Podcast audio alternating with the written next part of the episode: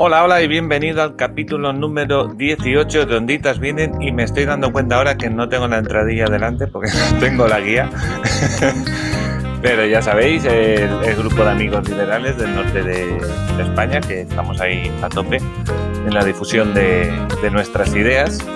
Y hoy estamos cuatro, quizá acabemos siendo cinco. Crucemos los dedos a ver si da tiempo hasta arriba a aparecer. Pero de momento, de momento estamos, por ejemplo, Juanjo arroba Juanjo barra baja iglesias en Twitter. ¿Qué tal, tío? Bien, apurando la semana que la verdad con tanta noticia ya nosotros hay que atender. Sí, sí, la verdad que la semana está estupenda, ¿eh? eh qué más? Eh, Ramón, arroba Ramón Corujo en Twitter, ¿qué tal? Pues muy bien, también estresado con la actualidad, macho. Es que no hay. sí, sí, va, a ser el tema. El tema del podcast va a ser eso, los últimos días. Y por otro lado, Dolores, arroba Dolores dice en Twitter. ¿Qué tal, Dolores? Hola, muy buenas tardes. Bien, bien, entretenida. Entretenida, ¿no? Sí. Estamos ya todos ahí diciendo Buah, ya verás, se, va a cagar casado. Bueno, el tema es ese, casado. Bueno, casado en general, lo que es el, el partido. Eh, por partes. En estos 15 días se han celebrado las elecciones de Castilla y León, ¿vale? Donde resulta que ha ganado el PP, segundo ha sido el PSOE, tercero ha sido Vox, eh, Podemos se ha hundido, Ciudadanos se ha hundido, solo que de Igea, aunque Arrimada estaba contenta al parecer.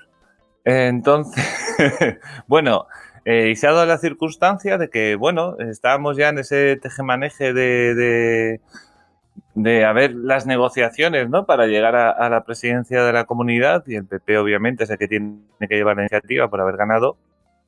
Y en unas de estas que estamos entre que si Vox no porque quiere hacer derogar la ley de violencia de género y la de memoria histórica, creo que es de allí de Castilla y León, que luego el PSOE que dice se abstiene si no tal. Y a todo esto nos llega ya el clímax de los últimos días, que ya es el, tema, pero tampoco hay que ir muy rápido. Juanjo, dime. No, una puntilla. Realmente yo creo que lo de Vox, más que las dos leyes señaladas, es que han aceptado el relato de que Vox es un partido ultraderecha que, que está fuera del juego democrático. O sea, el PP, antes de que empezara todo el barullo, pues asume que hay que hacer un cordón sanitario a, Vox. Sí, desde la moción de censura que ella propuesta por Vox, que fue donde Casado le llamó de todo. O por lo menos es a dónde, a dónde estaba llevando al PP Pablo Casado. Ajá. Y de repente, pues claro, se, ha, se, ha, pasado de repente esta duda, ¿no? ¿Qué pasa con Vox? Y ahí, ahí Sánchez, hay que decirle, estuvo muy listo, ahí diciéndole al PP, oye, mira, ¿Qué pasa? ¿No quieres votar con Vox? ¿Por qué no quieres votar con Vox? ¿Qué es lo que piensas de Vox? ¿Que prefieres que yo, el PSOE, me abstenga a estar con Vox? Si es eso, lo, dinos lo que piensas y quizás hasta nos abstenemos y todo. Y si rompes todos los pactos en toda España, en todos los sitios que estés pactando con Vox. Y voy a darle la palabra a Ramón. Bueno, era un poco sobre eso de que si, el, si Vox es de. Bueno, lo que está en. Lo que está en eh, Vox es ultraderecha, ¿no? Pero déjalos gobernar. O sea, es que, es que comparando, por ejemplo, con Bildu, claro, es que si tú los dejas gobernar y después les quitas el gobierno o el poder de, el poder de negociación o el poder político, el miedo que tienes de que Bildu es que se vuelva ETA. Pero claro, es que si tú a Vox le permites acceder a la vida pública y ves que salen ranas y se lo quitas, más adelante, imagínate que si que fueran eh, ultraderecha muy rancia, ¿no? O derecha, lo que quieras, como quieras llamarla. Y se dedican a hacer burradas, ¿no? Y pues llega un momento pues, que los legalizas, por ejemplo, ¿no? En el futuro. Es que no van a. Yo no veo a, los hijos de. como eran los. Los guerrilleros de Cristo Rey otra vez en acción, ¿eh? O sea, no. En cambio, eh, eh, si, sí que tienen el miedo de que si a Bildu lo quitas de las. le quitas el caramelo de los puestos de, de la administración, pueda volver ETA. Eh, eh, eso creo que hay que, dejarlo, claro, que esa es mi, opinión. Sí, de hecho nos ha ido y, empezó a votar por mm. quinta vez, ¿no? en contra de la ilegalización de los onguietorris, estos a los etarras sueltos. así van. Entonces, el tema. Dolores, ¿cómo ves, ¿cómo mm. ves el punto este del PP con Vox? Eh, porque al final parece que el PP como que compra el relato de la izquierda. Claro, que Ayuso, por ejemplo, está diciendo, no le escuches, coño, tú haz lo que tengas que hacer. Claro. Es que yo creo que el, Partido Popular tiene un problema grave de identidad, un problema grave de identidad y mucho más grave de estrategia. O sea, estoy hablando del PP, la directiva del PP, los que mandan el presidente del PP, los que están en Génova, ¿no? Entonces, parece mentira que hayan tenido un triunfo electoral y, que cuando dijiste en el inicio, en el, la intro del programa, parece que han pasado años de eso, ¿no? Es como que te cuentan algo que le hacer. ¡Fue el domingo!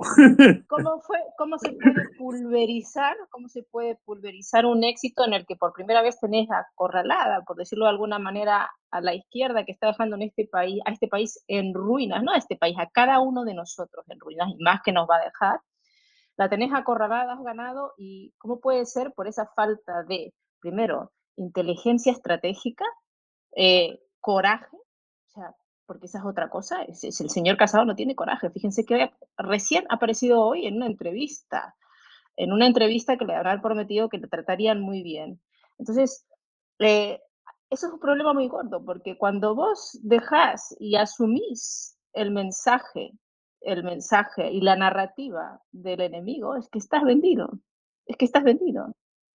Y, además, o sea, no sé qué piensa Casado, o sea, cuando el, el PP se, piensa, condena, sí, exacto, o sea, él, está condenando al PP, porque el PP Mm, no va a sacar ya María, mayorías absolutas como estaba acostumbrada, ya no las va a sacar. Y, esa es la primera realidad la que tiene que partir y cuando vos tenés que No lo va a sacar nadie ya, creo, eso ya creo que es del pasado. Exacto, exacto. Entonces es, eh, tu estrategia tiene que girar en torno a eso y lo que tenés que hacer es una estrategia tanto en campaña como con lo que sea en tu relación, como que sea en, en el momento en que ganas unas elecciones, en saber con quién vas a poder gobernar juntos con más comodidad o menos comodidad, te guste o no te guste, porque esto es como al niño que le quitan el juguete o que le dicen que tiene que compartir un juguete y lo quiere todo para él y no es de él, resulta que es del, es del vecino o que no lo tiene entero.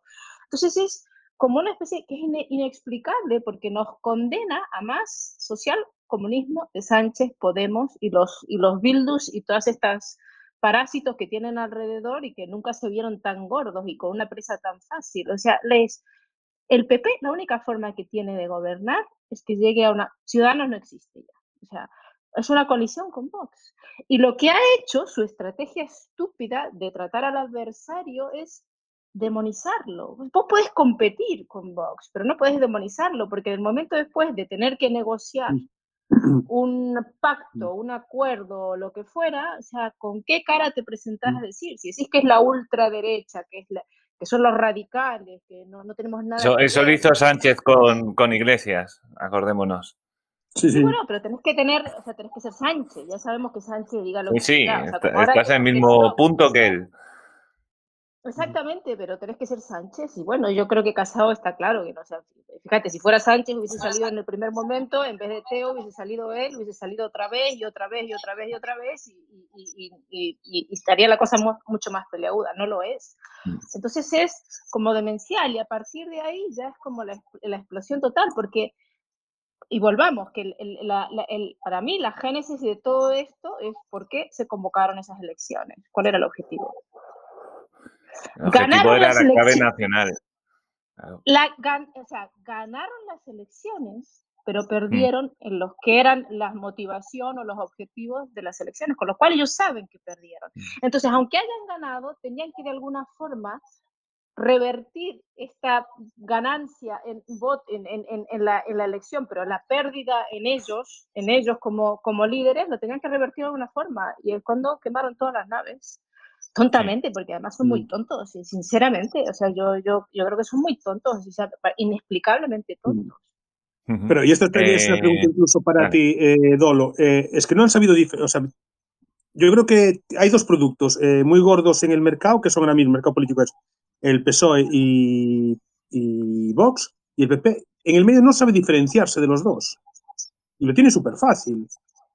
Pero hay que saberlo, claro, porque claro, a la persona que podía hacerlo la echaron, o sea, que era Cayetana, o sea, la que podía ponerle palabras y diferenciar el producto y, y, ¿cómo se llama? Definir el producto, la han echado.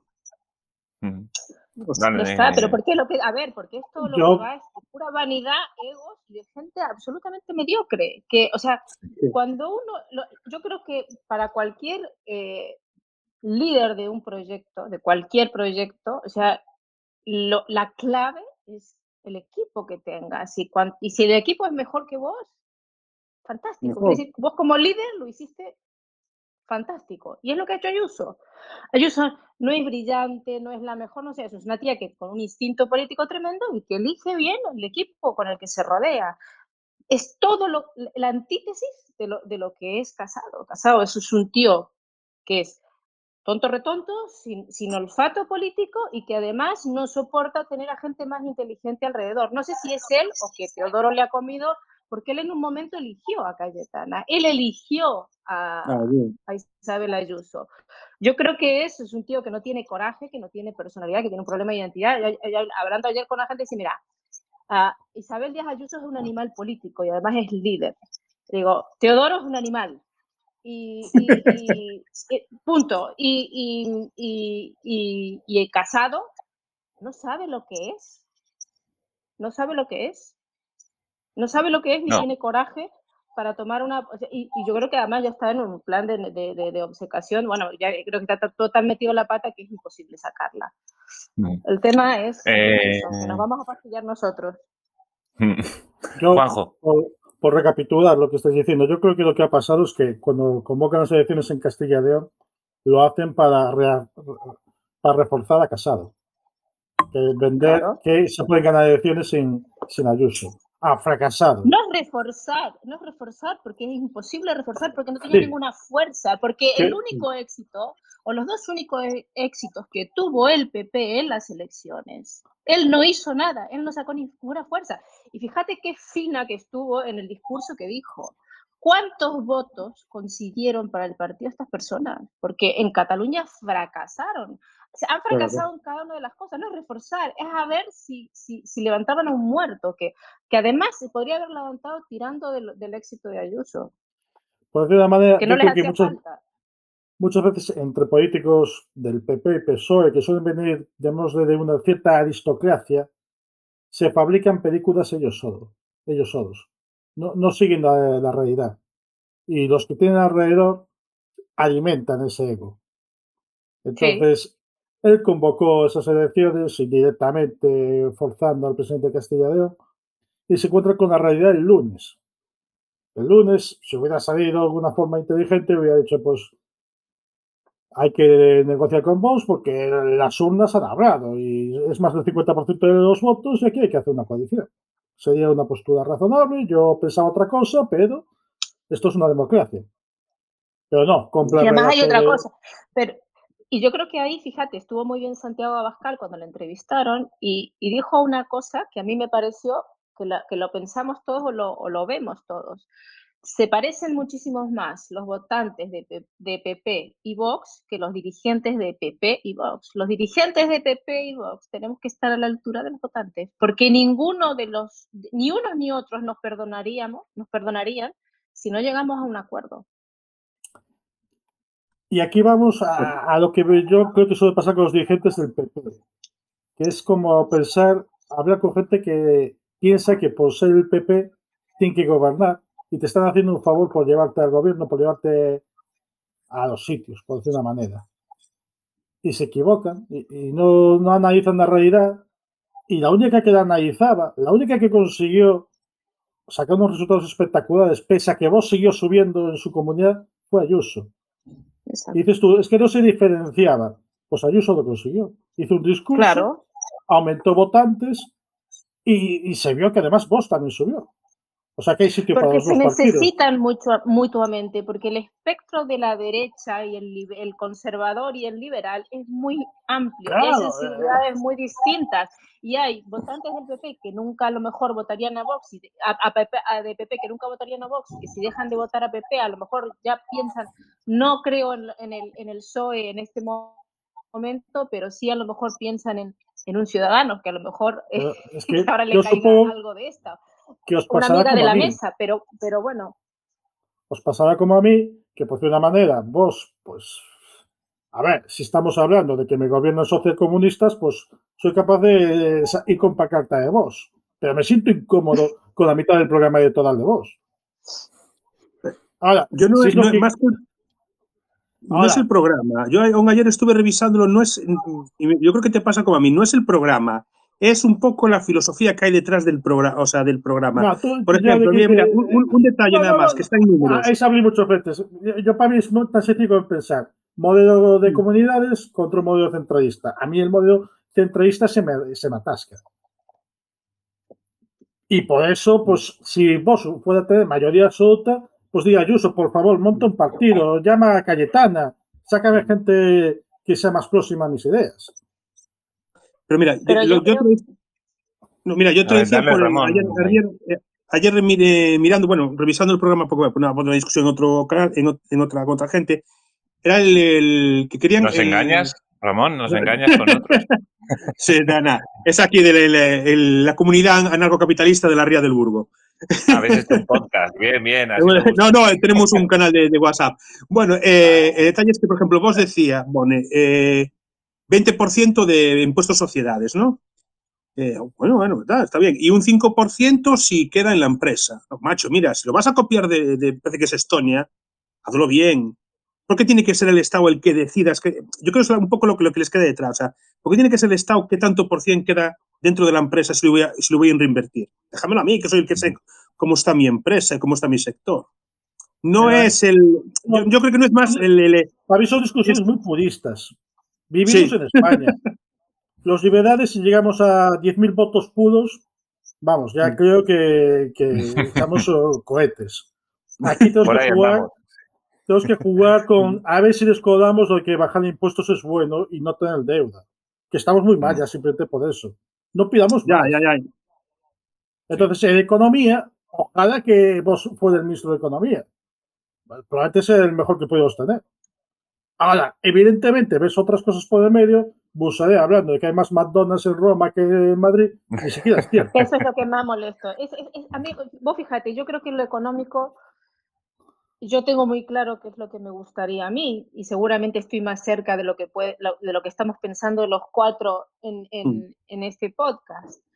La realidad es que no tenemos ningún partido que sea eh, auténticamente liberal en lo económico yo creo que no se puede ser máxima. Sí, sí el pedir. El pedir. Sí. Bueno, con, a ver lo que te digo, o sea, en la realidad, ¿no? O sea, vamos a movernos en los parámetros reales de lo que puede ser. Y que la mayoría apuestan por una, por una economía mixta con menor o mayor grado de intervención. Mm. Está. Y hay cosas que están tan asentadas y tal, o sea, que lo que sí, lo que se puede hacer y es la que no me voy a rendir nunca, es hacer este tipo de cosas. Es hacer este, este, tipo de cosas donde se hablen y, hay, por suerte cada vez más, y yo creo que es la parte muy buena de las redes sociales, es que este tipo de ideas, que hay otra realidad posible, que no explicar por qué funcionaría mejor, cómo se beneficiaría cada uno de esto, va a ser, va a ser lo único que en un determinado momento, si se crea una masa una masa con cierta, eh, cierta influencia, la gente pide este tipo de cosas y ahí los partidos pues tendrán que adaptarse, porque esto no es más que mercado. Hmm. La gente acepta, a la gente le han metido lo del bienestar, el estado de bienestar, entonces, claro, para mantener un estado de bienestar, ¿el de bienestar de quién? ¿De quién? Pero bueno, para, recentrarnos, para recentrarnos en, en Casado, yo creo que Casado, pues que se da cuenta que si hace lo que tiene que hacer, inexorablemente lo lleva a decirle Ayuso, ahora eres tú la candidata. a ver, claro, eh, hay, que, hay que plantear que antes que de las elecciones, antes de las elecciones, eh, lo que se estaba planteando era un congreso del PP, que se retrasó precisamente porque se adelantaron estas elecciones. Esta era la jugada de Casado, que lo que estaba buscando era una mayoría absoluta en Castilla y León para que cuando llegue el Congreso tenga ese apoyo de decir, mira, yo también, porque obviamente esto era Castilla y León, que generalmente nos la ha reflanflinflado totalmente, pero aquí eh, la cabeza visible del PP ha sido Casado todo el rato. Él ha sido el protagonista. más que Manuel. Exacto, y por eso quería ganar él para llegar al Congreso con fuerza, pero al final, a pesar de ganar, lo que, lo que ha conseguido es que ahora la izquierda, que ha sacado menos votos que la derecha, parece que tiene la, sartén por el mango, habiendo pues ganado él. Digo que realmente perdió, perdió, y lo único que le queda ahora es la huida hacia adelante. Es sacrificar el partido para seguir él al frente. Y a ver si dejan mm. ser el jefe de oposición. Pero eh, también es, ser muy poco, muy poco inteligente, o sea, porque eh, creo que hay alguna frase por ahí de Frank Underwood. Underwood eh, Grande, Frank. joder, pero vamos a ver, yo soy ahora mismo casado, ¿no? Y pongo a Ayuso de presidenta. Y el primer ¿Para qué? Para ganar, porque. Y, y lo negocio con ella, dos años tú, y dentro de ocho años soy yo presidente. Y no pasa, o sea, o sea, el, ego es el de si Ayuso quiere que, que, que, Casado sea presidente pero ella quiere ser la presidenta del PP. Es que es lo que está. O sea, Casado seguiría siendo. El PP de Madrid, eh, cuidado. El PP de Madrid, cuidadito. Todo pidió PP de Madrid, eh. Es que esto pues me parece. va por todas, eh. Lo que, te, lo, que, te demuestra de lo, de lo burros que son, porque es que ella no estaba peleando por, por el PP eh, a nivel nacional, está peleando por lo que tienen todos y cada uno de los que mandan en cada una de las comunidades. Feijo es el secretario general, no, perdón, es el presidente del PP en, la, en, Galicia. Lo mismo pasa con, con, Moreno Bonilla, lo mismo pasa con eh, Mañueco y lo mismo pasa con cualquier otro. Ella es la única a la que no solo que le han ido postergando el, el, la, la, la, convocatoria y que están fuera de los estatutos, o sea, que ella estaba pidiendo algo que no es, no es que te voy a pisar. Lo que pasa es que esto es el miedo de ellos. Todo está en la cabeza de ellos, porque, o sea, evidente. Lo que refuerza a Ayuso al final. Claro. Una cosa, yo creo que, por ejemplo, esto que lo que estáis comentando, de, que está contando Dolores, del, del, que el PP, que el presidente de la comunidad autónoma es el presidente del partido, en tal, que es una gran debilidad.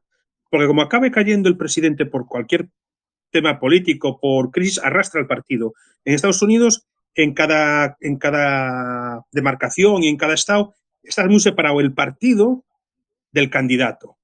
Y es justo lo que está pasando al PP. Tiene un mal líder y se está yendo a la basura. No, no, pues que, o sea, que, eh, pero es que deberían, deberían, de, deberían ir a eso. Deberían, ir, pero. ¿Sabes por qué no van a eso? Porque, claro, porque son unos amarrones de. No, porque lo, lo, lo, lo, que consiguen siendo presidentes es que son ellos los que dibujan y hacen las listas. Entonces es, ese es el gran, el gran poder que tienen. Al final es ese. Al final vos decidís quién va, quién va adelante y quién va atrás. Entonces ya no es que, que debieran hacer eso porque ellos no lo hacen pensando en eso, ellos lo hacen pensando que tienen que tener dentro del aparato la mayor cantidad de gente que sea de su, de su, de su lado en, eh, colocadas en el aparato. Es que es eso. Mm. Esto no lo vamos a cambiar, o sea, esto lo dice Bastos y estoy completamente de acuerdo con él. Los partidos se han hecho para conseguir el poder, toda la gente que está ahí está para conseguir el poder. Entonces, no esperemos que tengan ideas, o sea, pueden hacerlo mejor, peor, con más honestidad, menor honestidad, con más disimulo, menos disimulo, pero al final todos los que están ahí lo que quieren es llegar al poder. Y si son mm. medianamente inteligentes, menos como estos dos burracos, se dan cuenta qué es lo que tienen que hacer para conseguir el poder. Y, mm. ven cuáles son las formas en que la gente sube. Pues esa es, que tenés que ser presidente porque tenés que poder decidir quién va en las listas y quiénes van a, quiénes van a ser los cargos con, con poder de decisión y que sean de los tuyos. Ya está. Sí, sí. Pero bueno, sí, al final lo que pasa es que ha acabado siendo todo esto un, una puñetera telenovela. Sigamos con el ¿Eh? relato, ¿no? Que estamos todavía por las elecciones de Castilla y León. Estamos todavía con las elecciones de Castilla y León. Casado se vuelve loco, dice que no se puede patar con vos. Y llegamos al fin de semana y no sabemos por qué revienta el melonazo. No, eso fue el jueves, ¿eh? Fue el jueves, o sea, cuidado. El jueves, el jueves. No, eso, Yo, ya mezclo dos días, o sea que por favor, métela ahí la tecnología. Juanjo, Juanjo, fue ayer y ya nos parece que fue ayer. Decirlo. Lo que pasa es sí, que han pasado millones de cosas, o sea. O sea, eh, lo que decía yo antes, o sea, que lo comentaba, o sea, que la noticia de la semana es que el SAP era el informante de la DEA. Esa es la, la, noticia de la semana. Es no, esa. no, no, no, no, Si, si cambiamos ahí me vuelvo loco, ¿eh? Ostras, pero tú sabes lo que es. O sea, lo, es que No, no, no. un no. informante de la DEA en de la el semana de es- Puebla. O sea, es que Da- Dale No, no, no, no. El tema de la semana es si el hermano de Ayuso ha recibido 230.000 euros de... ah, son 50.000, joder, nada, tampoco. Bueno, si son 150.000 no pasa nada. No, vamos No, a 45.000 reconocidos. Pero vamos a no, es que encima trajo las mascarillas más barato. Pero es que yo no, yo, o sea, a mí me tenéis que hacer un, ver, un guion, o sea, Hazme eh, el resumen de la situación y el resultado ahí de que fue el jueves cuando Sí. salta la noticia. Sí, el jueves, fue el jueves porque el jueves yo grabo lo de Escuela de Serpientes y el jueves eh, siempre es grabar y pasa alguna liada. Y ya nos lía toda la semana. Y, y sí, fue el jueves. Lo que pasa es que yo no me he enterado de todo el berenjenal, ¿eh? Tampoco me enteré de todo, ¿eh? Que, que entre que estaba editando y tal, pero a ver, yo lo porque entendí, de repente saltó la noticia de que el PP estaba investigando a Ayuso. Ayuso Hay se mosquea. una cosa. eh, Hace de meses manera que ya- ilegal, ¿eh? Hace meses que ya la Comunidad de Madrid salía el tema de que había- el hermano de Ayuso podía estar implicado en cosas raras. Yo escuché no por noviembre o... Sí, Por sí, eso pero, lleva, meses la oposición preguntando cosas. Sí. pero vamos a si es la oposición no se va al juzgado, ¿qué hacen estos dos intentando sacarlo? Y además, encima el camarada Camar- Ca- Carromero, o sea, es que se carga a, a- a- es que coño, se, se ha cargado, a, ese es de la KGB, macho, el Carromero, se ha cargado a dos eh, cubanos de la disidencia, se ha cargado a Casado, se ha cargado a Eje, es, coño, ese es de Putin, tío, ese tío es de la KGB. Pero además, o sea, a ver, se- seamos un poco eh, objetivamente. ¿Vos qué crees? Que si Sánchez, con las ganas que les le tienen, o Podemos, con las ganas que le tienen a Ayuso, tienen No algo mínimamente que pueda ir adelante, se lo van a dar a Casado. No, es que lo que tienen son piezas sueltas y estas se lo han dado, le han cebado y como son dos tontos han salido ellos adelante a pecho descubierto. A ver, es Sí, la sí. filtración de Moncloa. ¿Hablamos de eso? Sí, claro, primero empezamos con lo No. que ha reconocido Casado, ¿no? Filtración no, que está, está todo en- eh, colgado en la web de, de- de transparencia. Está Ya, todo, todo sí, sí. colgado. De todo. Que lo, que lo que ha reconocido Casado es que vía Moncloa y alguna fuente más tiene acceso a datos de Hacienda o Que es un Es delito. un Facturas. delito. Es un es un delito. pero sin, sin abrir más frentes. Que le, eh, que le hacen pensar que Ayuso está comprometida en una supuesta comisión ilegal del hermano Mm. en un contrato de mascarillas que se vende a la comunidad. Pero. Ayu- Ayuso sí que, que decidió a dedo una empresa en la que está el hermano. Fue eso, ¿no? No. Una cosa de... No. ¿Cómo fue? No, no, no. Un contrato más de ¿cómo los, de los miles Ah, que se el- hicieron en ese momento. contrato más que se ha hecho de la misma forma que, que se Pero, han hecho. para, no para, sé pero una cosa, igual-. Igual no, porque resulta que esa persona, el hermano de Ayuso, lleva veintipico años trabajando en el sector. 26. 26 A ver, años. O sea, ya son trienios. Por hacer, Eh, abogado del dia- por hacer de abogado del diablo, la empresa del hermano de Ayuso son varias y más bien están dedicadas a temas de iluminación LED.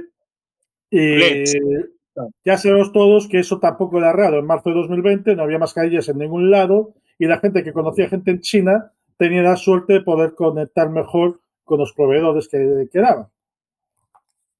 Y así, Claro. pues, hay un contrato de no sé cuántos miles, miles de mascarillas de la empresa del hermano de Ayuso que se las venden a la Comunidad de Madrid. Supuestamente Ayuso no tiene nada que ver con la decisión de que se compren esas mascarillas. Es una decisión que hoy salieron los consejeros a explicar que, fue correcta. Y fue correcta, entre otras cosas, por el detalle esencial. Las mascarillas homologadas y lo que quieras valían la mitad que otras que se habían comprado por lo desesperada que era la situación en marzo. Se estaban comprando mascarillas a 10 euros y estas que vinieron con el- ese contrato eran a 5. Hmm. Y ahí está la segunda parte, que en ese pedido de no sé, un cuarto de millón de euros, hay una comisión de cuarenta y pico mil euros que se lleva el hermano de Ayuso, que le paga a la empresa por haber hecho la compraventa. No sabemos si es por la, la comisión entre la empresa y la Comunidad de Madrid o si es una, un pago por el trabajo realizado por esta persona para conseguir las mascarillas en China. Y ya me sa- ya me Sí, sí, por eso digo que a mí ya me sale aquí la vena liberal. Por Dios, ¿dónde queda la presunción de inocencia? Que de momento aquí solo tenemos indicios. No, y hay otra No, cosa. eh, es que, vamos a ver, el problema es el- pasando es que las señora tiene que demostrar su inocencia. Sí. Sí, sí, eso lo dijeron, eso lo dijeron. y, otra cosa, eh, va a ser este el listón, porque yo, si va a ser este listón, pa'lante, ¿eh? O sea, eh, porque hay contratos de 50 millones, hay contra, el señor, hay un señor que dijo que iba a gastar 300 millones en las residencias y se vio todas las series de Netflix. O sea, hmm. Lucita pues venga. Si ahora mismo imputada, imputada a la alcaldesa de Barcelona ah. por contratas en entidades amigas sobrepagadas, con sobreprecios. Y eso está investigando. Aquí ni siquiera hay eso. Sí. hay, una factura que, por decir una manera, el hermano de Ayuso podría ser militante del PSOE. Sí, claro. Claro. A ver, yo, como es, como es cosa de políticos, yo tiendo a pensar mal. Pero bueno, mira, y, no digo que lo haya hecho mal, no digo que no sea, o sea, que yo no digo que sea culpable de nada, eso no, yo no tengo pruebas, pero yo, de momento desconfío. Yo eso hace bien y todos tenemos que ser así, desconfiar del poder porque el poder se corrompe.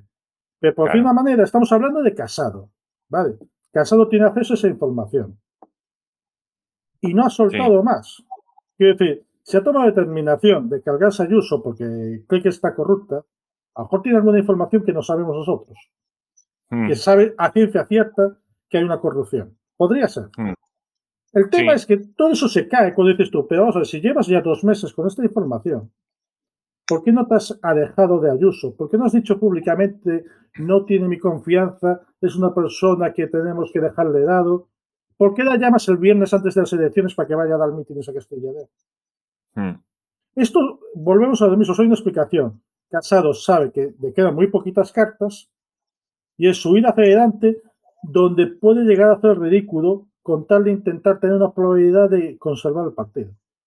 Pero no, va a conservar. O sea, está acabado, yo lo veo acabado, ¿eh? O sea, es que no. No, no, no. Yo creo que en este fin de semana va a ser tan grande la presión de todos los que puedan ser cargos y los que llaman los varones que yo creo que se tiene que ir. y yo creo que sería peor incluso que se demostrara que realmente hubo ese trato de favor de, de Ayuso. Es que vamos a y si se demuestra eso, espera, se cae, se cae el PP en pedazos, ¿eh? Vamos a ver, es que eso digamos que son, todo. Causas separadas. Ha llegado una paradoja. Ha llegado una paradoja de la cual sea cierto no sea cierto que sabe que tiene que eso. Sí. sí, sí, correcto. Sí, sí. Y él no lo sabe todavía, ¿eh? él no lo sabe todavía. ¿eh? Yo, creo que está intentando resistir, pero no, yo creo que ni siquiera por él. Yo creo que ahora mismo el que debe estar acuartelado es, es el, el Teodoro Egea, porque ese tío sí, que, que, lo único que tiene es, es ya lo dije, yo lo dije, lo puse en un tuit la semana pasada. Eh, para mí, Teodoro Egea es el Pedro Sánchez del PP. Hmm. o sea, es, hmm. para mí es eso. O sea, entonces yo creo que ahora está aguantando, está aguantando eso. Y después, la, la, la doble, el doble rasero que hay en todo esto. El, la izquierda delinque y no pasa nada. Siguen en los cargos, están imputados, van en contra de sus cosas. Y resulta que la derecha no solo tiene que ser legal, tiene que ser legítima y ejemplar. ¿Y de qué estamos hablando? Y demostrar que lo son. Y, no, y demostrar la inocencia. En vez de que el que acusa pruebe, la culpabilidad, cuando te señalan con un dedo tenés que, tenés que probar, ¿sabes? Que, es, es, demencial. Es demencial. justo eso es en contra de todo Estado de Derecho. Sí, yo no he entendido en la tele estos días, no he visto cómo está la tele, pero tiene que estar con Ayuso que no para. ¿eh? Hay un, hay un tuitero que, mira, hay un tuitero que puso, igual en Madrid no lo entienden, pero, comillas, espero que no necesitemos un congreso, comillas, en gallego significa, quiere un puto congreso mañana por la mañana. eh, que eso fue lo que dijo Feijóo, lo que dice Dolo, o sea, la presión va a ser eh, brutal, o sea. Yo... lo dijo muy claro y cuando estuvo con Federico, él, porque además yo creo, fíjate, yo que no, no, no suelo estar de acuerdo con Feijó en tantísimo, hoy eh, tuvo mucha razón y dijo se, ha gestionado, se ha gestionado fatal y dijo, una, una crisis como esta, tan aguda, tiene que ser resuelta con, la mayor rapidez posible la tiene que resolver el líder. Sí. No hay líder. Claro? No hay líder. Bueno, no hay un líder, pero hay un cargo. Él aceptó el cargo. Tiene ah, bueno. cargo bueno, o, quizás estemos hablando del, del, líder, a lo mejor estaba refiriendo a Ayuso hablando de líder, o sea no, que... No, no, no, no, no, no, no, no, porque le estaba hablando de Pablo Casado y que de hecho dijo, eh, yo tengo mi opinión de cómo se soluciona esto, tengo mi opinión de cómo lo haría yo, pero no lo voy a decir en los medios, pero sí, si él me llama y me pregunta, se lo voy a decir a él.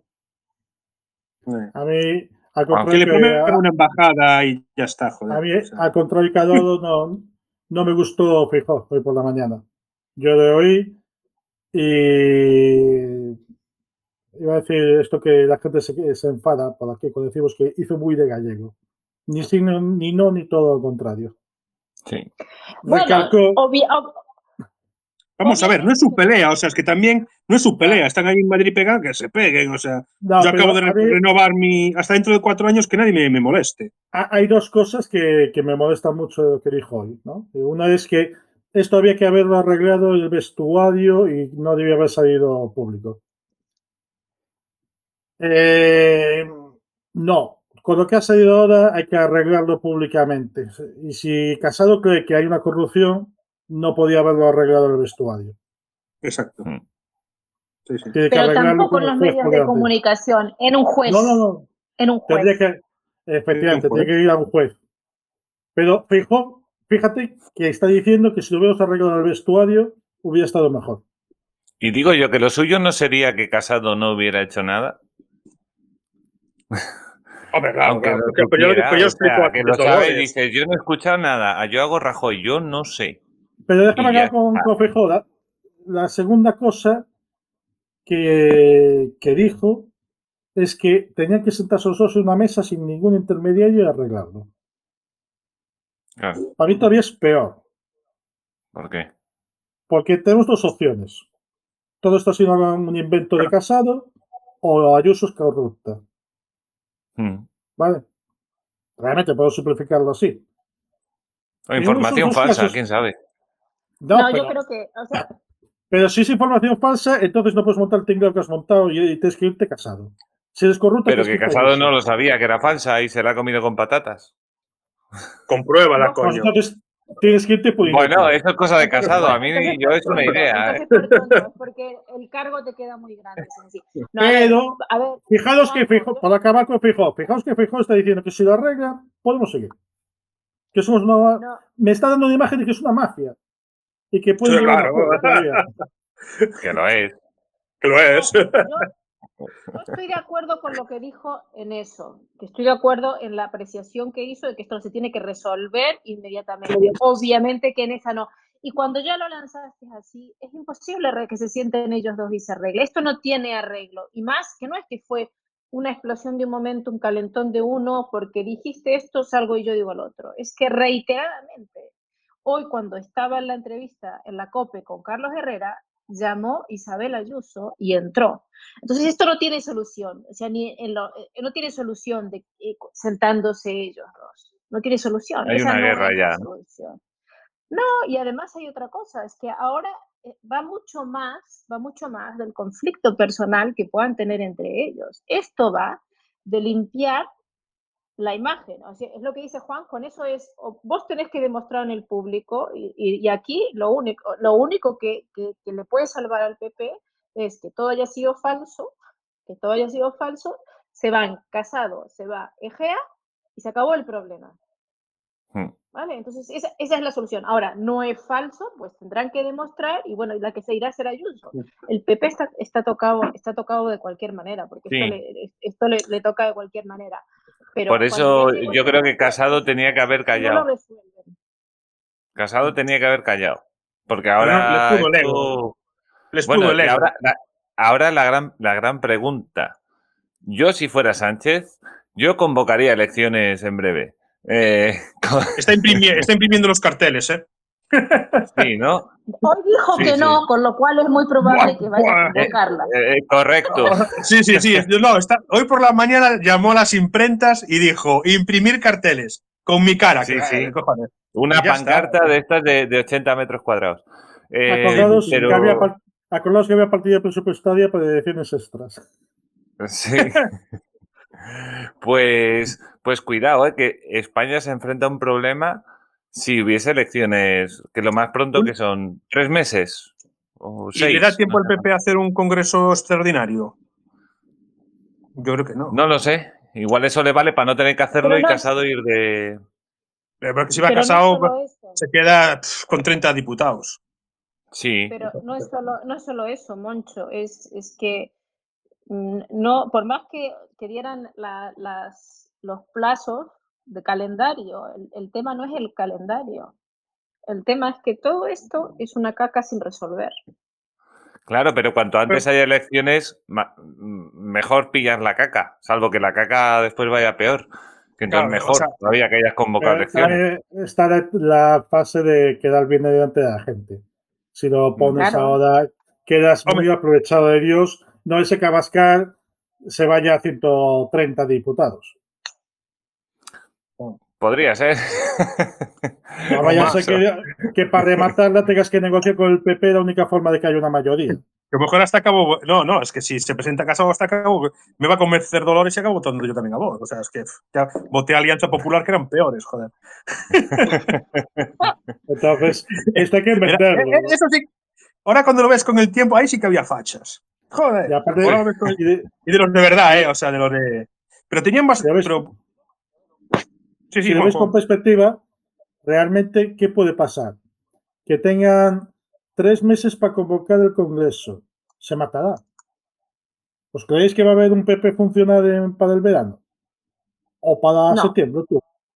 No. ¿Qué va? Entre lo que tienes que purgar si gana Ayuso o, o sabe Dios qué pasa. vas a coger. ¿eh?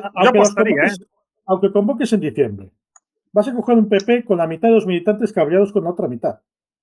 Eso se paga en las campañas electorales. Yo creo que, para, eso como yo creo que ahora. Votantes con casado, casado Pero lo que ahora puede, tienen, tienen la estructura. Pues que la estructura, muy aprovechado. No, perdona, Juanjo. Que ahora quedarías como un tío muy aprovechado, que hace con las elecciones cuando él quiere. No, pero esto es lo de siempre, pero es el relato, Juanjo. Tú dices, no, yo convoco elecciones para fortalecer, porque yo creo que podemos fortalecer eh, el espacio de la izquierda para crear un bloque que nos permita idear leyes y derechos para que para estar ya está, ya está, sí, sí, para, la reconstrucción con los fondos europeos. Eh, llámalo X. Eso. Mira, a ver, Sánchez, llámanos. como, pronto, como pronto debería para otoño y dame algo más de noticia o de fundamento. Pues no, no, no, para. Si va a otoño, se va a final de, periodo. O lo hace en primavera, ya, o ya, ya. Que no le dé tiempo al PP, o si no se va a final de año. A final de. Sí, si no agota. O, pasa otra gorda, o pasa otra gorda después de esto. O lo hace ya. O lo hace ya para coger a Yolanda fuera de juego. Creo que era libre y... ¿no? Que, decía algo de que... hay que esperar que tus enemigos acuchillen. ¿no? Pues eso, los cogen en, plena pelea, o sea, se los cogen en plena, pelea y los Pero por un lado. Pero aún así, yo creo que, que, no lo tendría tan fácil Pedro Sánchez, y yo creo que eso lo saben, si no lo haría, porque le importa tres pepinos. Dejémonos de pensar como si este tipo tuviera algún tipo de consideraciones. Si él ve que puede pegar un manotazo, lo va a pegar y le da igual, y ya encontrar la forma de explicarlo con toda la cara.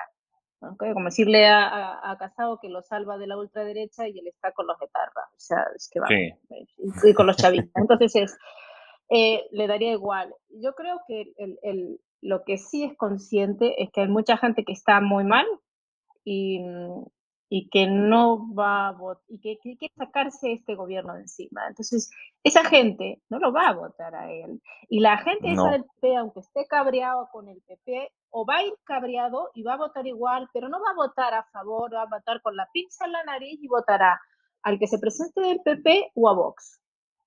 Y si Ciudadanos, alguno que esté dispuesto a perder el voto, pues se lo echará a Ciudadanos. Pero, pero mm, yo creo que eso eso ellos lo saben perfectamente. Con lo cual, no creo que lo tuviera tan fácil. Podemos, por otra es que salvo Vox, salvo Vox, el resto están todos en la mierda. Salvo Vox. Sí, pero tú imagínate que, que Sánchez ahora le dicen que puede sacarse 30 diputados más. Vamos, se va de cabeza a elecciones. Aunque pero por eso mismo, pero, que, pero, que, pero, que no, pero ya, pero ya, o sea, ya. Pero el tema sería la abstención, seguramente, ¿eh? O sea, podría ser una abstención medio gorda. Mm. Pero yo creo que como está el país, la gente no se abstiene. Menos la gente de derecha. La gente no se abstiene, la gente iría a votar no a favor, es lo que digo, no irías a votar a favor, sino irías a votar en contra de esto. Y eso sería votar a vos. Y, cuidado, que igual levantas a vos y lo levantas por encima de 130 y sabes que tú vas a tener que hacer el mismo cambadache que estás haciendo ahora, porque no te va a llegar para tener 176 y te vas a tener que bajar los pantalones ante los que quede el PP o ante toda la coalición de nacionalistas comunistas que tiene Navarra. Sí. Soria, ya, o a lo mejor... Hay una parte del PP que está deseando pagar con el PSOE. Sobre todo la que está en cargos públicos. O la que podría tocar cargos públicos.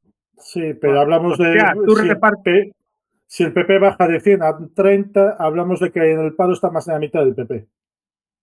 Vale, pero si, si tú imagínate que PSOE y, PP y, y el PP de Casado eh, suman, ¿no? Le reparte 100 directores generales y a correr. Y al que les suda. Lo pagamos tú y nosotros. Hay una parte del PP que quiere cargo público y que, que es la, la, la, que está apoyando a Casado ahora mismo. Yo creo que si pasa eso, el primero que se va es Casado. No, ¿Qué va a resistir? Ahí diciendo, no, yo cogí el partido y ya vamos por 30, camino a ser siguiente Ciudadanos. No Tal cual, y al final. Dale, dale, Dolores. No, es que al final, una de las cosas que hice yo es mirar el currículum de Teo y de, y de Pablo Casado. Mírenlo, porque les va a, les va a contestar muchísimas cosas que estamos nosotros preguntándonos y haciéndonos unos, unos, unos mm. escenarios imposibles. No han hecho nunca nada. Bueno, eh, Teodoro es campeón del mundo en lanzamiento de hueso de aceituna. Eso. Bueno, pero bueno, eso cuando era más jovenzuelo, igual ahora ya no tiene ni fuerza para lanzar la aceituna. Viene este uno más jovenzuelo y tal. Y este año tuvo un premio de mejor ingeniero por no sé qué asociación rara de ingenieros. Sí, sí. y fue profesor asociado, pero a ver, o sea, son lo mismo, o sea, es que una vez más, o sea, esta gente no tiene a dónde ir. Es que eso pasa con la mitad de todos los partidos, en todos. Hmm. todos. Entonces, Con la mitad de la crisis política pasa eso. Hablamos de gente que les han regalado títulos, que les han regalado trabajos y que hmm. no están acostumbrados a, pensar qué hacer si me quedo en el pado.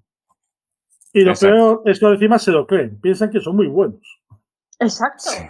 Que, con, lo que yo he dado, con lo que yo soy, con lo que yo he trabajado, con lo que yo he hecho por este partido. Usted lo escuchaba el otro día a Teodoro Egea además, o sea, asqueroso diciendo con la confianza que le hemos dado, todo lo que le hemos hecho, pero por el amor de Dios, Ayuso, pero por el amor de Dios.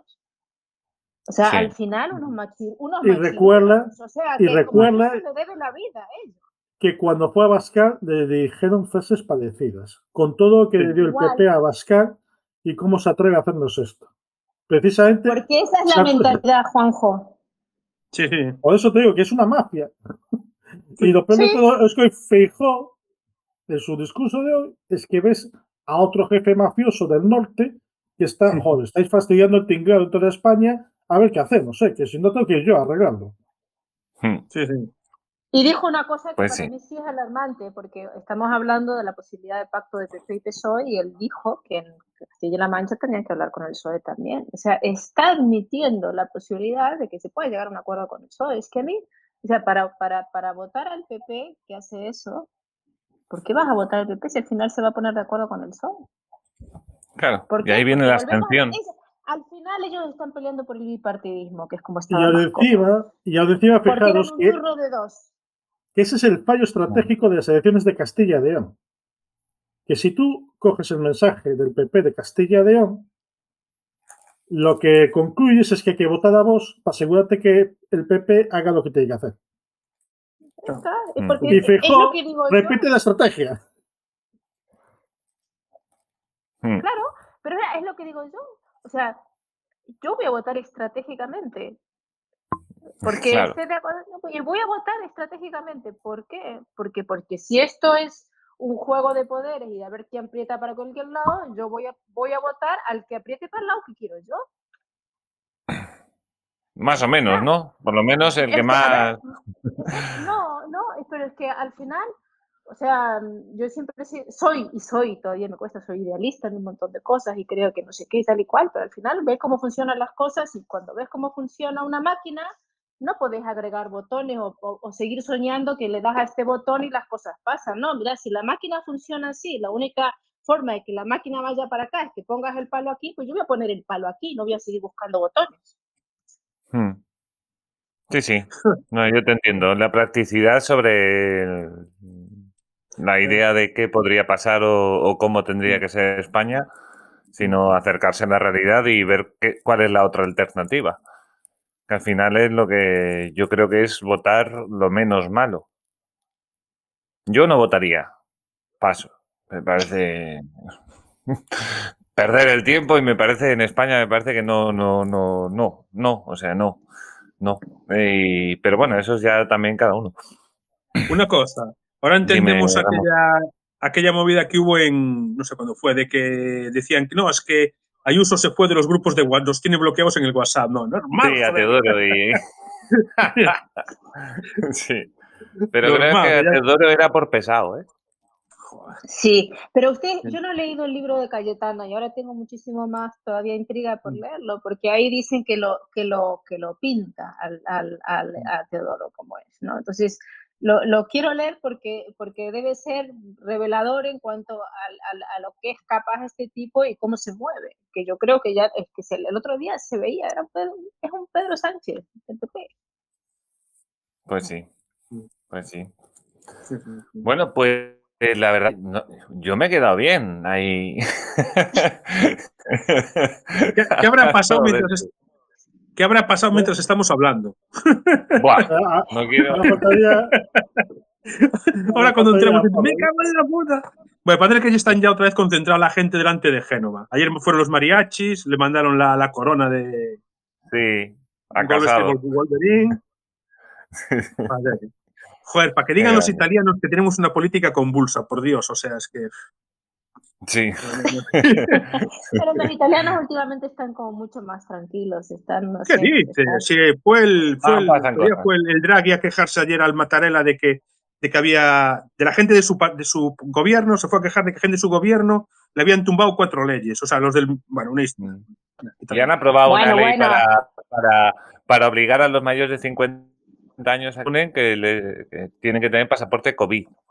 Mira, te voy a contar una, una, pequeña, una pequeña anécdota. ¿no? Eh, cuando estuve en, una de las veces que fui a Italia, estaba, bueno, fue ya hace unos años, y tenía el, primo de Silvia, tenía un Mercedes y lo había puesto a gas. Allí es muy común, ¿no? En aquella zona, ponerlos a gas, ¿no? Eh, y era un.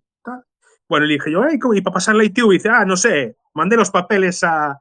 Mandé la documentación al sur y me vino la ITV pasada. Mola.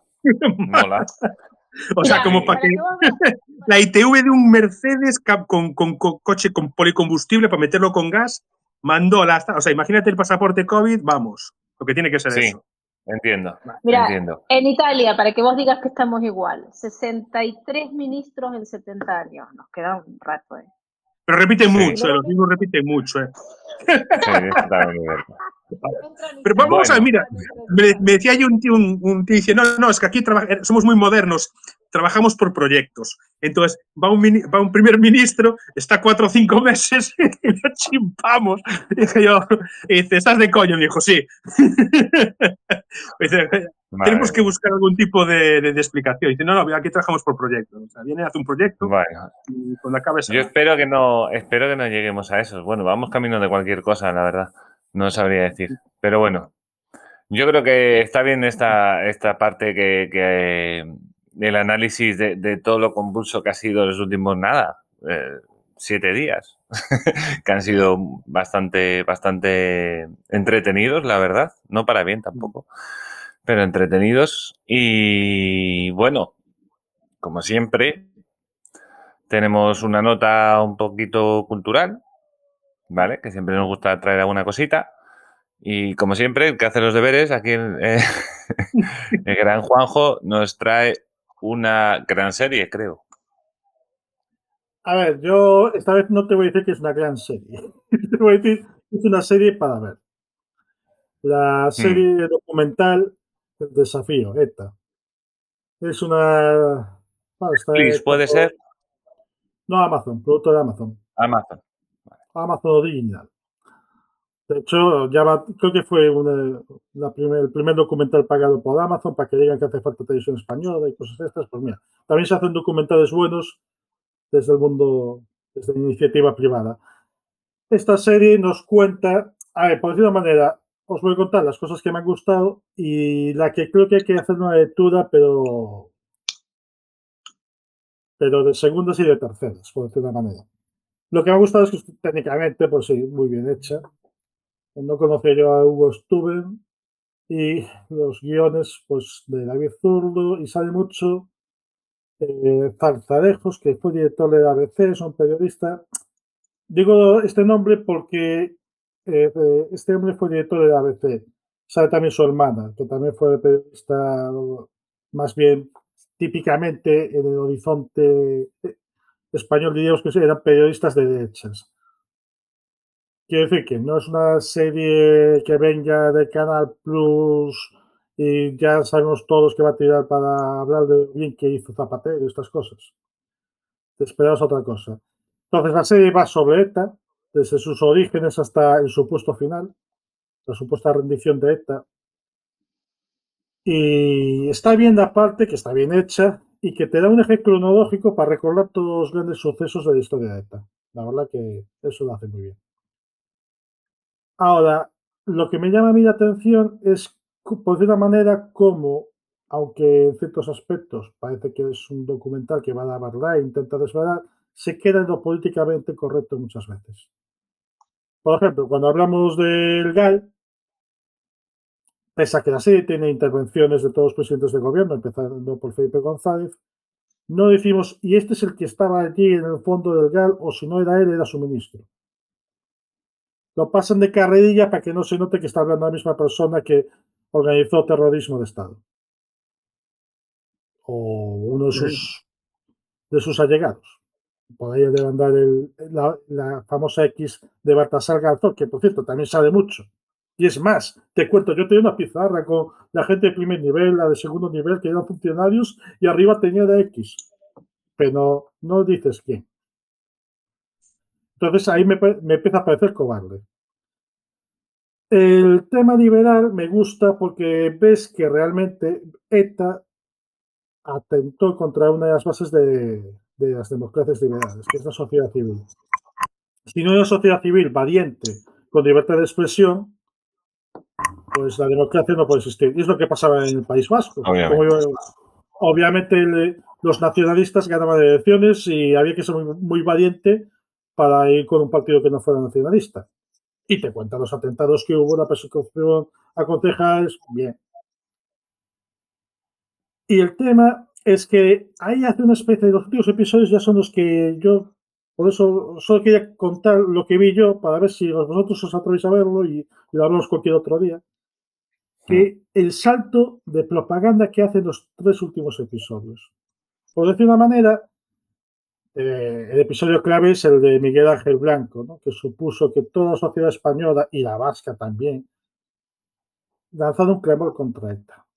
Eso cambió la balanza. Quiero decir, aún había mucha gente que simpatizaba en cierta forma con ETA porque esto era culpa de Franco.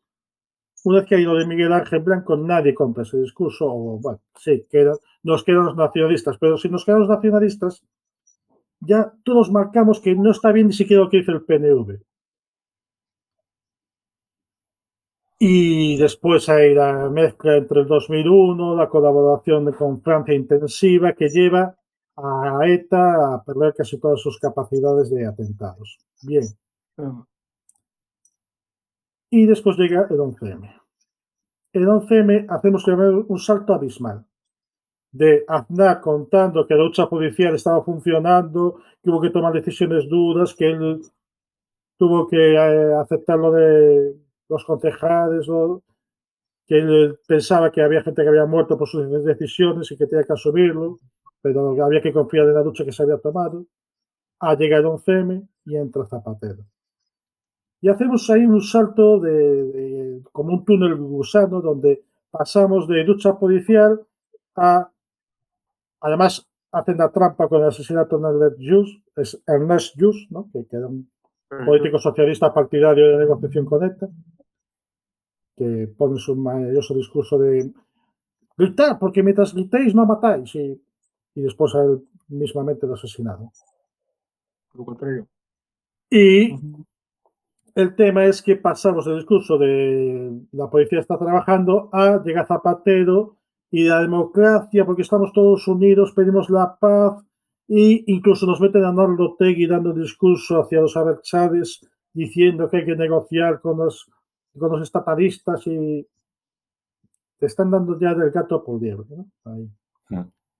Y hacen el, el cierre de cómo ha llegado la paz a España gracias a que hemos aceptado pues olvidarnos, incluso hacen una, una trampa que me parece sucísima, la última operación de la Guardia Civil le llaman Operación Pardines, que detienen unos cuantos y le pusimos el nombre de la, primera víctima. De la primera víctima. Como que hemos, y además te hacen la trampa que dicen, hemos estado investigando los asesinatos que habían quedado pendientes y lanzamos la Operación Pardines para detener a estas personas. Y es mentira, quedan cientos de, casos de, de, esta que están pendientes de resolver. Y nadie los va a resolver. Y es una forma de cerrar el círculo.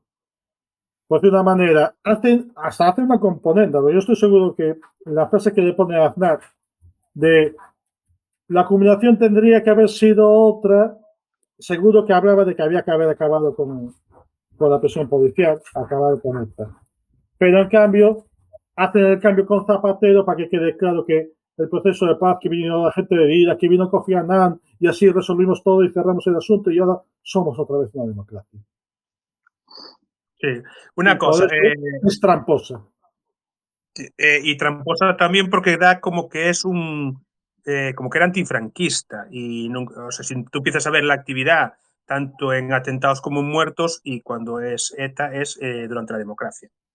O sea, es así de claro. A ver, eh, yo creo que hay dos etapas. La primera etapa de que coincide en los años 68 hasta que empieza la transición, hablamos de un movimiento terrorista de, profundamente marxista que mezcla el nacionalismo con el marxismo que podía haber en Alemania occidental o en Francia o en Italia y que demostrar un Estado comunista aquí al País Vasco que pacha a los españoles que nos oprimen.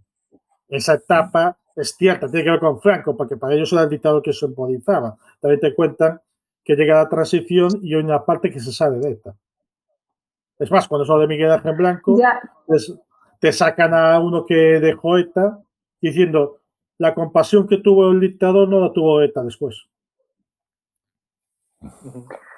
Y yo creo, fíjate, ahora que contas esto, yo solo vi los primeros tres capítulos y yo tengo que decir que el, el, el olor se le siente desde el primero, porque precisamente si vos te pones a mirar, y precisamente es el engaño para, para, para engancharte en, el primero, en, en, Argentina también hubo, hubo terrorismo y hubo guerrilla de, de, izquierda, y, y es, es, la, es, la, misma narrativa, ¿no? O sea, estamos aquí, en, en el caso de, de ETA, intentan venderlo como unos jóvenes que luchaban contra el dictador. Y Luchaban con el dictador y con el que hubiesen tenido adelante, porque al final lo que ellos querían era un Estado marxista totalitario, ¿vale? Y, nacional, nacionalista, o sea, que sean los vascos separados de todos, pero además en, en, un régimen marxista de corte. Y lo dicen, que su, que su, que su figura eh, a, imitar era Che Guevara. Así que, por favor, de idealista, no sé qué, no hay más asesino, más criminal, más, eh, más cruel y más bruto que el Che Guevara. O sea, es otra de las mentiras. Yo creo que empieza desde una, desde una mentira en el, en, el primero. Hay que, hay que estar bien alerta. Me tranquiliza el haber tenido esa cosa cuando ya estás contando que al final va lo que va. Y volvemos a lo mismo.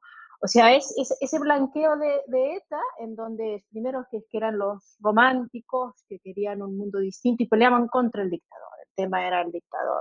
Pues resulta, resulta que, que, daba igual quien hubiesen tenido, porque y además se ha demostrado que después cuando vino la democracia fueron uno de los que, o sea, cuando llegaron al pico máximo de violencia y empezaron a meterse, o sea, mataban lo que se les pusiera por delante. Querían hacer lo mismo que en Cuba, o sea, la misma táctica, además usaban de guerrilla, lo mismo, todo igual, querían hacer lo mismo. Exacto, exacto, exacto. Por, y, por una nota a favor de la serie, ¿no? Cuando es rápido cuando es el episodio de cada Miguel, Ángel Blanco, aprovechan para meter declaraciones de Aberchares, que hay muchos por lo largo de la serie, pero el episodio de Miguel Ángel Blanco es muy significativo, ¿no? Porque realmente los que hablan quedan retratados como psicópatas que solo apuestan a hacer la sociedad que ellos creen y el resto somos, o sea, somos opresores y si nos pegan un tiro es una víctima de la guerra. Y quedan retratados como lo que son. Y otra, cosa, eh, no, no, hay paz porque no hubo una guerra, ¿vale? Hubo terrorismo y cuando hay terror, ellos no declararon la guerra, ¿vale? Es terrorismo, reventaron a gente. Entonces ya hablar, hablar de paz es conceder, es que hubo un conflicto armado, no hubo un conflicto armado, hubo una banda de terroristas que reventaba a gente porque no pensaban como ellos o porque se le ponían en el camino a defender a la ley, a defender lo que fuera. No hablemos de la época franquista, hablemos de lo, de lo otro. Entonces, no hay paz, no hay paz. Esa, esa fue precisamente una de las, las peleas y una de las peleas que buscan todos y cada uno de los grupos terroristas en todas partes del mundo. Ellos sí, que tienen un camino es que vamos a ver. el último y el penúltimo episodio, solo réplica rápida. El último y, penúltimo, y el penúltimo episodio te pondrán mala. Porque es un blanqueamiento total. De la solución fue olvidarnos de lo que hicieron. Y pensar en el futuro. De Franco no. Eh, de Franco no hay que olvidar. No, no, ya no se habla de Franco. Se, se habla de que eh, tenemos que aceptar que gracias a Narlotegui, esta gente que está loca porque es nacionalista, Berchar y todo eso, ha entendido que tiene que ir por las elecciones. Y ahora vamos a ver. Eh, decía Dolores, eh, lo que decía Dolores es que hablan mucho de conflicto. Por ejemplo, conflicto hubo en Argentina que hubo muertos muchísimos de los dos lados. O sea, ¿en cuánto serían? en Irlanda, que aquí se quieren equiparar a Irlanda, mataron más los anti-IRA que el IRA. O sea, el grupo sangriento, o sea, y eran. O sea, cada vez que había un atentado del IRA, sabías que iba a haber uno de los otros pero duplicándolo, ¿no? O sea, ahí sí que había un enfrentamiento.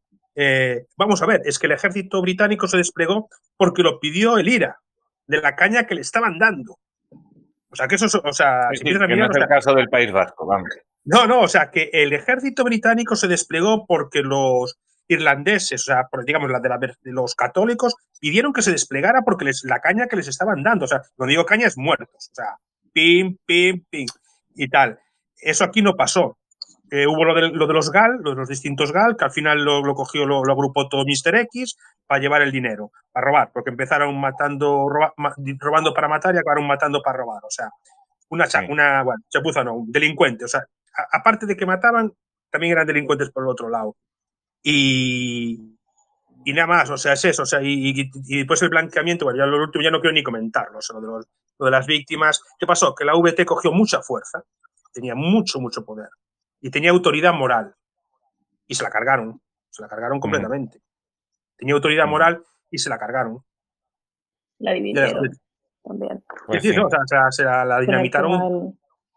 con el 11M la dividieron. Con el 11M lo que hicieron es, es, es vamos, ponerle en el ah, frente algo. O sea, es tremendo. Eh, es tremendo. Y lo mismo cuando le preguntan en un momento a, a, Felipe González por el tema de los GAL, ¿no? Y él saca colación así que bueno, que cuando hay un problema de terrorismo como lo hubo aquí, esas cosas pueden pasar, como pasó en Argentina, ¿vale? O sea, que, que son, que se, se, van de las, las cosas se va de manos, ¿no? Se, se, se va de manos y muchas veces pasa. Eh, cuando eran los primeros en, en, en, denunciar cualquier cosa por los derechos humanos en Argentina, se trajeron a toda la gente de allí, iba iban a los encuentros que recibía hasta el Papa, iban a los encuentros con los montoneros. Los montoneros que reclutaban a gente de 17, 18 años y que cuando vieron que el ejército, mira, la Junta de Gobierno Militar hizo una sola cosa bien y que, y bueno, y, y, que además era para los que estaban preparados. Es que los neutralizó en un tiempo récord. Después, y a partir de ahí, es que cuando ellos, ahí es cuando ellos, y, y, otra cosa, todos los partidos políticos pidieron que entraban. Y es más, la represión empezó con los peronistas, ¿vale? Con los peronistas. Entonces, una vez que hubieron, que los habían, los tenían eh, no exterminados en el sentido que les ganaron todas las batallas porque eran superiores estratégicamente en todo. Entonces, los neutralizaron y ya había pocos atentados. Y como dice Ramón, había, había verdaderos enfrentamientos, sobre todo en la zona de Córdoba, Tucumán y demás. Entonces, eso lo hicieron bien y se tendrían que haber ido y no se fueron. Mm. Lo que hicieron los montoneros es que se vinieron a Europa, acogidos por todos los países socialistas, apoyados por Cuba, y entre esos Felipe González, ¿vale? Y daban conferencias acá pidiendo por los derechos humanos, mientras habían dejado tirados a niños que eh, y los idolatrizaban, ¿vale? Y que estaban convencidos de que estaban construyendo una Argentina. Y todos estos vivieron gordos en Europa, ¿vale? Todos gordos, Gorriarán Melo, Firmenich, Vaca Narvaja, toda esta gente se vino, cuando empezaron a perder, se, vino con la, se vinieron con la cola entre las patas y dejaron que reventaran a chicos de 18 años y 20, ¿vale? Esa es la realidad. Y él apoyó eso, él estaba en las conferencias y que venga a decir que esto es lo que pasa, no sé qué, por el amor de Dios, es que ya no cabe un cínico y un hipócrita más y un sinvergüenza más. Sí, sí. No, por pues ejemplo, lo del GAL, es que lo del GAL, eh, el GAL empezó siendo de, venganzas de, grupos, ¿no? Porque hubo un gal azul, hay un par de atentados que se los cargan a la armada, a gente de la armada, o en venganza por la muerte de, bueno, de varios, de varios, eh, y el PSOE, bueno, el Mr. X o lo que está en el gobierno en aquel momento, pues eh, cogieron pasta para eso. No, eso lo hicimos, eh, eso, eso lo hizo el GAL y cogían pasta. Y les daban pasta para eso, para atentados que hacía gente, digamos, mm, ¿cómo decirlo? eh, amateurs, no amateurs no, o sea, que decía, pues mira, voy y me cargo un guitarra en el norte, en el sur de Francia, ¿no? Y pues iban sí. y decían, no, es que eso fue, eso fue el GAL y danos de pasta porque nos ha costado tanto. El señor Amedo, eso uh -huh. hacía el señor Amedo sobre todo. Vale. Que es de Lugo, que es de Lugo. Vale. Bueno, no, no hablamos ahora de los GAL porque yo sé que hay ahí también mucho, mucho jaleo. Eh. Bueno, el tema era más que nada la, la serie ETA, que bueno, como ha, ha notado el escuchante, pues, pues todavía hierve la sangre bastante en este tema y es bastante normal, la verdad. Hay un y, libro. y bueno, es una buena serie. Hay un libro muy bueno que a mí me gustó un poco porque me gustó bastante porque explica, se llama el ETA, el saqueo de Euskadi, ¿no? El saqueo de Euskadi. Uh -huh. Y explica y va cogiendo cómo fueron eh, sector por sector eh, haciéndose con el, con el poder, o sea, con el poder, o sea, por todos los sectores, sea a sindicalistas, pim, pim, pim, periodistas, pim, pim, pim, y mm. para poner a los suyos. O sea, y se llama así, uh -huh. el saqueo de Euskadi. Y es muy metódico en cuanto, o sea, cómo fueron muy metódicos bueno. el nacionalismo vasco, el, PN, el PNV, en echar a todos los que podían hacerle hacerle limpieza étnica, fue una limpieza étnica. O sea, claro, sí, mira, mira, no, no, no, Ramón, y en, este, en ese libro lo, lo, plantea, ¿no? O sea, no, lo, no, dice, no dice lo de que esto fue una limpieza étnica, porque digamos que eso vino después en, el, en, el, en los Balcanes, ¿no? Pero ahí ya empezaron, ahí lo hicieron. Todo el que no. Pero acaba... es que hay dos. Había. Entonces, cuántos. Eh, un problema que tenía la policía era la cantidad de chavales que se iban a estudiar a, a Madrid, que los padres los mandaban a Madrid a estudiar, o sacarlos de allí. Exacto, porque si no, que lo han reclutado. Sí, sí, sí, sí, o sea, por lo menos, eh, o por lo menos que no eh, reclutados o que no vieras y te callas, o sea, porque claro, también es no solamente el que hace, sino el que ve que hacen algo y se calla. Claro, pero es que, que está todo corrupta, la sociedad está enferma. Y acabas de dar la clave. Bueno, llamarle sociedad. Llegado, ¿Hasta dónde hubiese llegado ETA si el PNV no hubiese existido? Eh, ¿Hubiese durado lo mismo? ¿Hubiese sido lo mismo la capacidad no, de penetración? No, Cuando, no hubiera nacido. No hubiera nacido. Exacto. Y otra cosa, el papel de la iglesia, que aquí hay una correspondencia con Argentina, el papel de la iglesia. Sí, sí, sí, sí. O sea, empezó, vamos a ver, eh, eh, monjes, curas, eh, zulos en, en, iglesias, en tal, esos en el principio pues, se, se, apoyaron mucho en eso, en los curas guerrilleros, o sea, había mucho. Era donde mucho. se reclutaban, uh -huh. igual que en Argentina. Sí, sí. Uh -huh. Como el Papa. Bueno, pues no sé si la serie hablará de ello, pero bueno, sí, se sabe y hay constancia de esas cosas. Y, bueno, pero bueno, lo dejamos aquí porque yo sé que aquí se empiezan a abrir melones y no se, nos, se, nos va, se nos va el tiempo. Así que nada, lo primero, darle las gracias al oyente por llegar hasta aquí, por, por soportarnos. Eh, recordar, por favor, darle like y comentar y compartir y todas estas cosas. Tercero, eh, darle las gracias a los que están aquí acompañándome. Por un lado, pues Juanjo Iglesias, arroba Juanjo barra baja Iglesias. ¿Qué tal? ¿Te has quedado bien con la caña del PP? Caña del PP. Ayuso, gana. Tengo ganas de, hacer camiseta. Sí, ¿no? bueno, por otro lado tenemos a Ramón, arroba Ramón Corujo en Twitter. Una cosita más. Nada, nada más. Muchas gracias por compartir y ver qué pasa este fin de semana y ver qué pasa la semana que viene. O sea, porque, sí, no va a pasar nada, Dios. Ya verás. es que ahora dicen, no, es que han llegado extraterrestres. Joder, menos mal, ya era hora. sí, y va a ser mañana. nos dijeran, y ya por último. Y... Y por último, Dolores, arroba Dolores dice en Twitter, ¿alguna cosita más?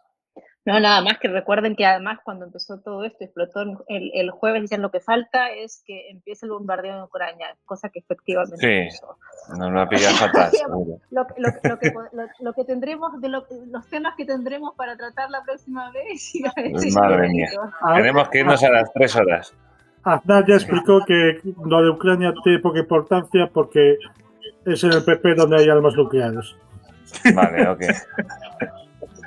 ok. Bueno, pues nada más. Yo soy Mario Arribarra Serpientes y tenéis toda la información abajo en la cajita de descripción. Así que nada, muchas gracias y nos escuchamos en el siguiente. Chao, chao. Chao.